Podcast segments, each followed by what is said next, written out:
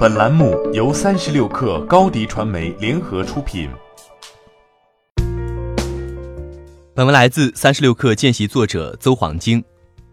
三十六氪发现，京东拼购公众号小程序日前已更名为“惊喜”，京东的“惊”喜欢的“喜”。而九月十七号，京东拼购 App iOS 端也已做同步更名。对此，京东回复称，京东拼购将改名为“惊喜”，目前正在测试中。更名只是第一步，此前京东高管还曾释放微信一级入口更新的信号。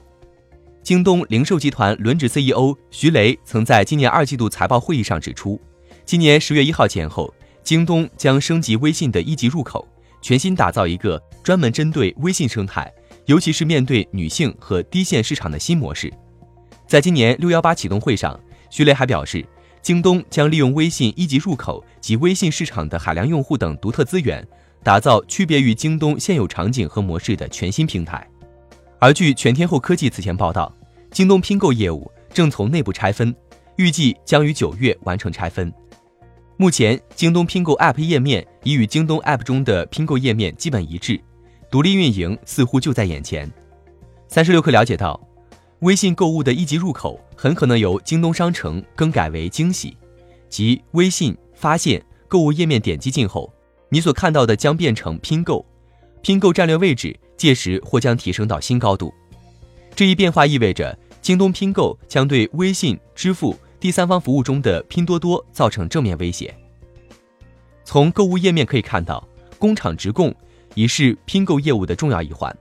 三十六氪曾了解到，京东和工厂合作已经出现一些爆款单品，比如洁柔工厂直供的太阳纸巾、千丝肉松饼等。这种模式尽管在电商中已成标配，不过借助京东此前的品牌形象，打法依然有效。事实上，京东自2018年以来对拼购业务的重视度正不断提高。今年以来，京东拼购对商家的扣点不断降低，从百分之一降至百分之零点六，并对全类目商家开放免平台使用费。以京东主场电器品类为例，普通 POP 商家的佣金率为百分之五至百分之八。低佣金率是京东急切下沉的缩影，对拼购业务的重视来自于有所回暖的业绩。三十六氪此前报道，二季度京东营收增速是百分之二十二点九，环比第一季度的百分之二十点九出现了回升。过去十二个月，京东的活跃用户数是三点二一三亿，比一季度新增了一千零八十万。此前活跃用户令人焦灼的增长放缓乃至零增长得到疏解。徐雷称。